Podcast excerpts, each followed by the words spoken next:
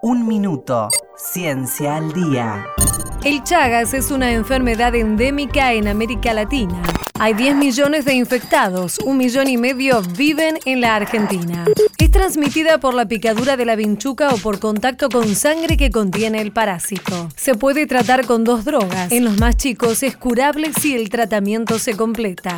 Ahora, investigadores argentinos lograron un avance que podría aplicarse en el desarrollo de una vacuna contra el Chagas. Científicos del CONICET y la UBA diseñaron una molécula que combina tres proteínas. Emilio Malchiodi, investigador superior del CONICET, lidera el grupo de trabajo.